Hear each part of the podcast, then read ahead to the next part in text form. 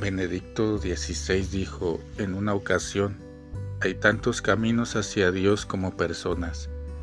Dios es un misterio que permite ser encontrado en todo momento, al mismo tiempo que Él nos encuentra. Ser accedido al mismo tiempo que accede a nosotros, ser tocado al mismo tiempo que se deja tocar. No hay caminos de un solo sentido hacia Dios. Las posibilidades de encontrarlo son siempre mayores que los problemas para encontrarlo. Jesús salió de su territorio y cruzó la frontera. Se encontraba en un ambiente extraño, cultural y religiosamente pagano, y en esta tierra se ofreció íntegro, traspasado por el coraje de una mujer que pedía la curación de su hija. La mujer siriofenicia pudo invertir ella, la única vía entre ella y Jesús.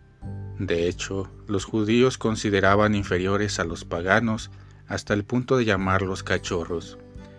Esta fue también la comprensión de la misión que Jesús llevó a cabo, no solo los judíos.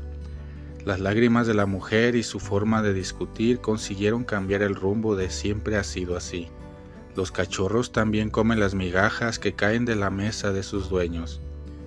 El dolor de una madre es capaz de traducir las migajas en la más alta teología, las migajas de una pedagogía profunda las migajas en un itinerario de fe.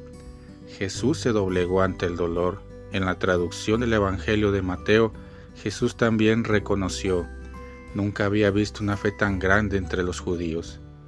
Las migajas se convirtieron en la clave para ampliar la comprensión y la experiencia misionera de Jesús.